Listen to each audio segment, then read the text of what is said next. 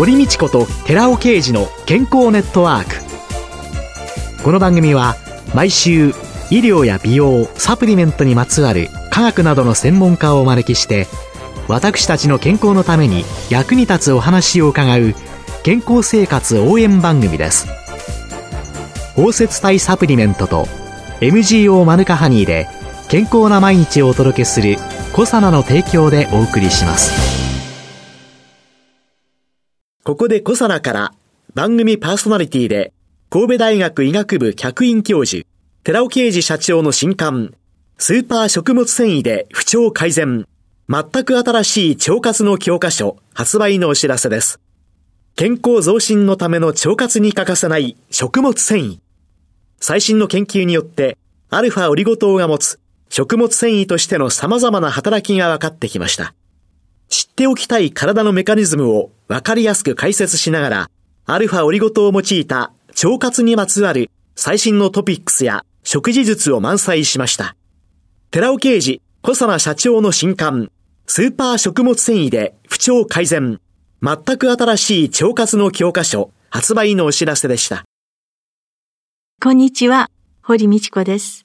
この番組でたびたびご紹介してきたアルファオリゴ糖、アルファシクロデキストリンを用いたコサナの難消化性アルファオリゴ糖 S が消費者庁によって機能性表示食品として認められました。そこで今月は2020年3月に放送した機能性栄養素による真の悪玉コレステロール、小型 LDL コレステロールの低減を一部再構成してお聞きいただいています。こんにちは、堀道子です。寺尾啓二です。今月は4週にわたって機能性栄養素による真の悪玉コレステロールである小型 LDL コレステロールの低減というテーマで小佐奈社長で神戸大学医学部客員教授の寺尾啓二さんと共にお送りしています。今週はその2回目です。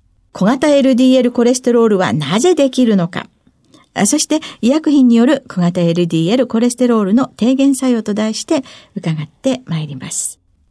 先週のちょっと復習をさせて、はい、いただければというふうに思うんですけれども、はい、まあ一般的に悪玉と言われる LDL。はい、その中には大型の LDL と小型の LDL、はい、大きなものと小さなものがある。はい、で、真の悪玉はこの小型である。小型であると。じゃあ、この LDL、はい、なんでこの大型とか小型とかっていう、ものがあるのか？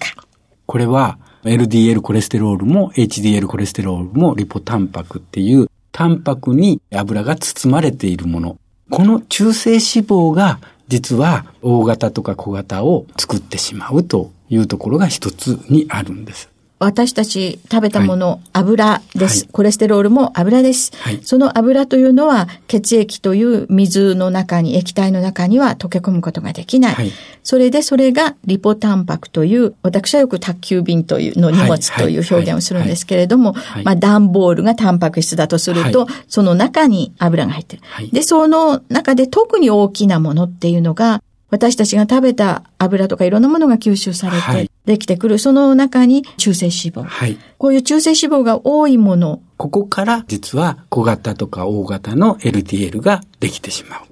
中性脂肪を主に運ぶものとして知られている VLDL があるんですけども、これが実は小型を作ってしまうということが分かっているんですね。そのメカニズムなんですけども、はい、LDL そのものっていうのはリポタンパクに包まれているわけですけども、中性脂肪とコレステロールなんですよね。はい。で、ある程度の割合で存在してるんですけども、この VLDL と、それから LDL が接触してしまうわけですよ。はいはい。たくさん VLDL がある。その VLDL の中にはたくさんの中性脂肪が入ってるわけですね。はい。それが接触してしまうと、はい。ここで油の交換が起こってしまうんですね。はい。LDL の中には適度な量の中性脂肪とコレステロールが入ってるわけですよ。それで成り立ってるんですけども、はい、一方で中性脂肪がたくさん入っている VLDL が近づいてくると、こんなに自分は中性脂肪をたくさん蓄えてるので、あなたにあげるって LDL にあげてしまうわけですね。あげてしまうと、その分コレステロールを返すんですよ。VLDL に。そうすると、LDL そのものの中に含まれている中性脂肪の量が増えていきます。はい。でも、実際の割合っていうのは交換が起こってるだけですから、大きさは一緒です、その時点で。LDL の粒の大きさは同じ。同じ。はい。その中性脂肪っていうのは、脂肪分解酵素がそこに存在してて、実はその中性脂肪を分解していくわけです。はいはい。分解すると、結局それがなくなっていくわけです。はい。そうすると、どんどんシュリンクして小さくなっていくと。縮んでっちゃうんですか。そうです。つまりは、VLDL っていう中性脂肪をたくさん運ぶものが多ければ多いほど、中性脂肪が多いわけですから、中性脂肪を LDL が蓄えてしまって、中性脂肪は結果として消えていくので、大きさが小さくなっていくんですね。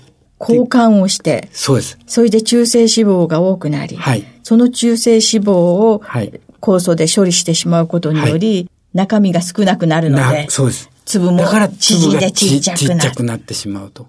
ですから中性脂肪が多ければ多いほど小型 LDL ができてしまうということになるわけです。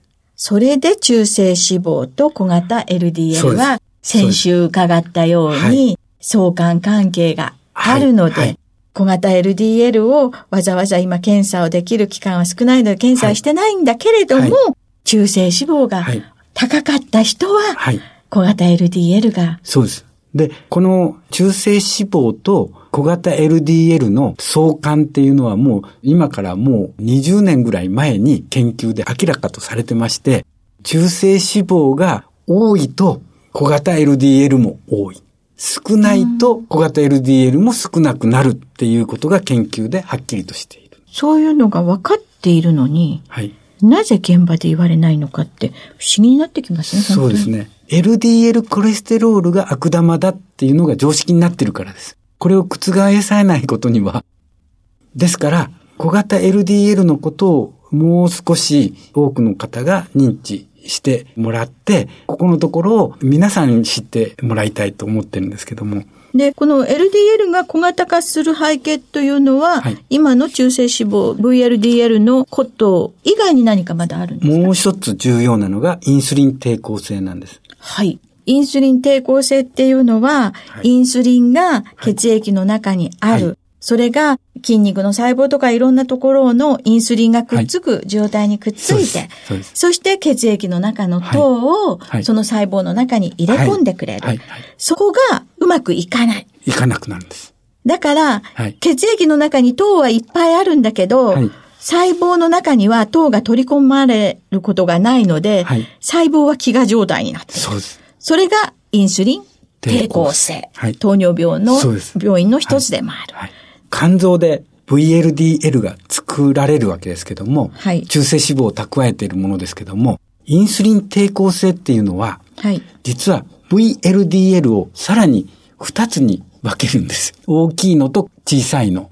はい。1と2に分けるんですね。はい。で、インスリン抵抗性がある場合に大きいのができてしまうんですよ。インスリン抵抗性があると、はいこの VLDL の中性脂肪をたくさん持っているもの、がこれが大きいのが増える。大きいのが増える。はい中性脂肪を持ちすぎてるから、中性脂肪を LDL に渡してしまうようなタイプの VLDL ができてしまうんです。VLDL も大きいのと小さいのがあって、そうです。今度は大きい方が悪者。そうです。で、インスリン抵抗性がある人は、この大きい VLDL を作ってしまうんですよ。で、そのインスリン抵抗性があると、はい。なぜ VLDL は大きくなるんですか？ここのところがよくわかってないんですよね。あ、ここはわからない。はいでも現象としてはい起こってくる。はい。大きい方の VLDL が LDL とコレステロール、中性脂肪をやり取りやり取をする。りをする。結果として小型 LDL ができてしまう。ということから、糖尿病の人というのは、はい。はい。結局は小型の LDL が増えてきて、えそして、まあ、糖尿病の疾患と相まって、動脈硬化が進んだり、そうです。ということが、糖尿病の人のはい。様々な疾患の合併してくる。そういうことになります。はい。そうやって考えていくと、はい。小型 LDL をはい。なんとかせねばと。そういうことになります。これはどうすれば減るんですか？えいろいろと研究した中で、やはり小型 LDL がある人っていうのは当然肝動脈疾患である、動脈硬化症である、糖尿病である、いろんな病気を患うわけですけども、その小型 LDL をどのようにして減らすかっていうところで言うと、やっぱりもう病気になってますから、医薬品でどのように治すかということになるわけですよね。あ、そう。まあ、疾患ですからね、はい、治療というのは薬です。はい。はい、ですから、医薬品で小型 LDL を減らすっていう検討が結構行われています。はい。その一つは脂質異常症治療薬として有名なものってスタチン系ですよね。はい。スタチンによって実は小型 LDL っていうのは減るっていうことが分かっています。スタチン系っていうのはまあコレステロールを作りにくくする薬ですよね。そういう、そういうことですね。ですからそのような元のコレステロールを減らすっていう方向でいくと、当然小型 LDL も減るということで、いろんな検討が行われてまして、その中で強力なスタチンほど小型 LDL は低下する。このスタチンによって小型を下げることはできるわけですけども、コレステロール自体は必要なものですから、えー、この手法っていうのは病気になった人が過剰のコレステロールを減らすことによって小型を減らすっていうところの一つの治療法だと思います。えー、それで、もう一つ、スタチンとともに有効な治療薬があるんですけども、はい、それが SGLT2 阻害薬というものでして、糖尿病の治療薬なんですけれども、この SGLT2 阻害薬を飲むと、実は小型 LDL が減るってことが分かってるんです。それは最終的な結果として分かってるんですけども、非常に不思議だったところっていうのは、これを投与すると、LDL は上昇するんですよ。LDL が上昇するということは、小型は減るわけですから、大型の LDL が増えているということなんですか、うんうん、そうです。まず小型 LDL が減るっていうのはちょっと置いといてください。はい。LDL だけでいきましょう。LDL だけで。LDL が増えるんですよ。SGLT2 阻害薬で LDL が増えてしまったっていうことで、これは動脈硬化を増すのではないかっていうようなことが言われたんですけども、実は逆でして、LDL は上昇したにもかかわらず、この薬を飲むことによって、心血管疾患で死亡する率っていうのは減ってるんです。減っている。減っている。さあ、研究者は焦りますよね。そうです。これはどういうことだっていうことになるわけですよ。はい。で、確かに SGLT2 阻害薬を飲むと LDL は増える。で、調べていくわけですね。はい、LDL を分析する。はいそこに小型 LDL も一緒に分析するわけですよ。はいはいはいはい。そうすると、小型 LDL はきっちりと実際に20%減少してるんですよ。ところが、大型 LDL は53%増加している。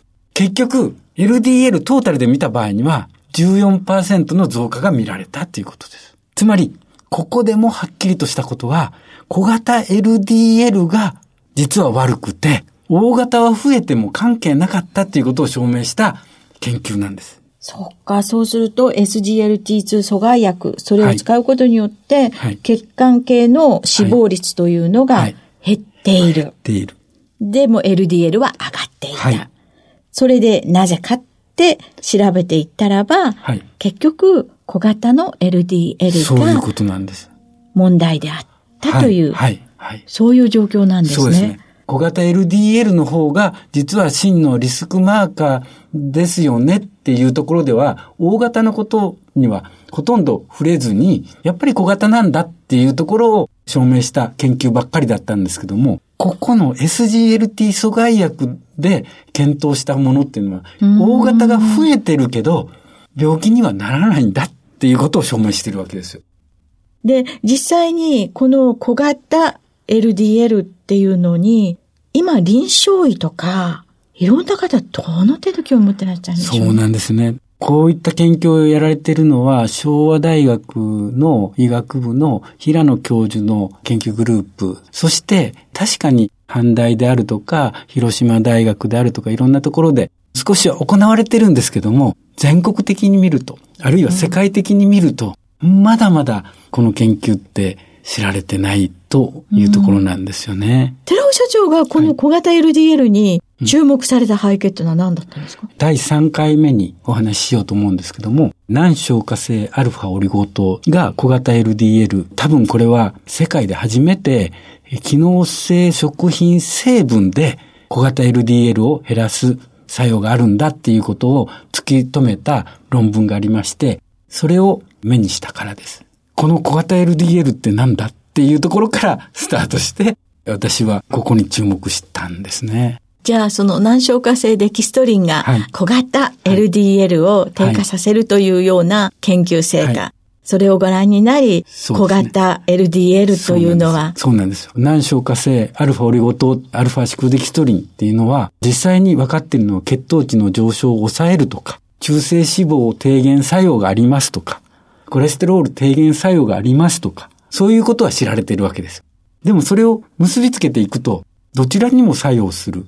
今日お話ししましたように、実は小型 LDL を作っている大きな原因っていうのは、中性脂肪が多いことと、インスリン抵抗性にあるわけですよね。となると、うん、その両方を改善する食物繊維であるアルファオリゴ糖が有効であるっていうのは、理論的におのずと分かってくる。くるそういうことなんですよね、うん、そうやっていると、私たちの身近な機能性表示食品的なものとして、はい、そういうものが活用できていけば、はい、また違った側面が見えてくる、そうですね。ですから私はそういう意味では病気の一歩手前、脂質異常症の一歩手前であったり、糖尿病の前の予備軍であったり、そういった人たちが機能性食品でなんとか抑えていくっていうことが大事なんじゃないかって私は思うんですよね。そういう機能性表示食品が社会に出てくると、はい、寺尾社長が興味をお持ちになったように、はい、小型の LDL、そういうものに興味を持ち、はい、薬剤師が目の前の患者さんに声をかけてくれたらいいですね。今週は機能性栄養素による真の悪玉コレステロールである小型 LDL コレステロールの低減。小型 LDL コレステロールはなぜできるか。そして医薬品による小型 LDL コレステロールの低減作用というテーマで、小佐奈社長で神戸大学医学部客員教授の寺尾啓二さんとともにお送りしました。寺尾さんありがとうございました。ありがとうございました。今週は2020年3月に放送した機能性栄養素による真の悪玉コレステロール小型 LDL コレステロールの低減を一部再構成してお聞きいただきました。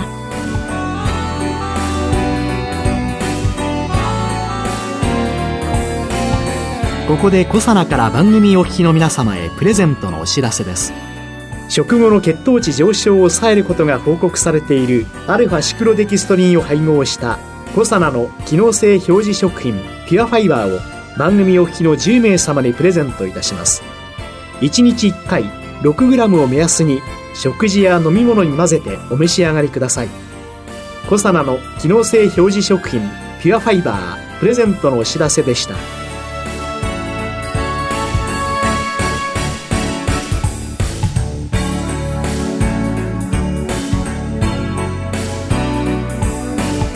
堀道子と寺尾啓二の健康ネットワークこの番組は包摂体サプリメントと MGO マヌカハニーで健康な毎日をお届けするコサナの提供でお送りしました。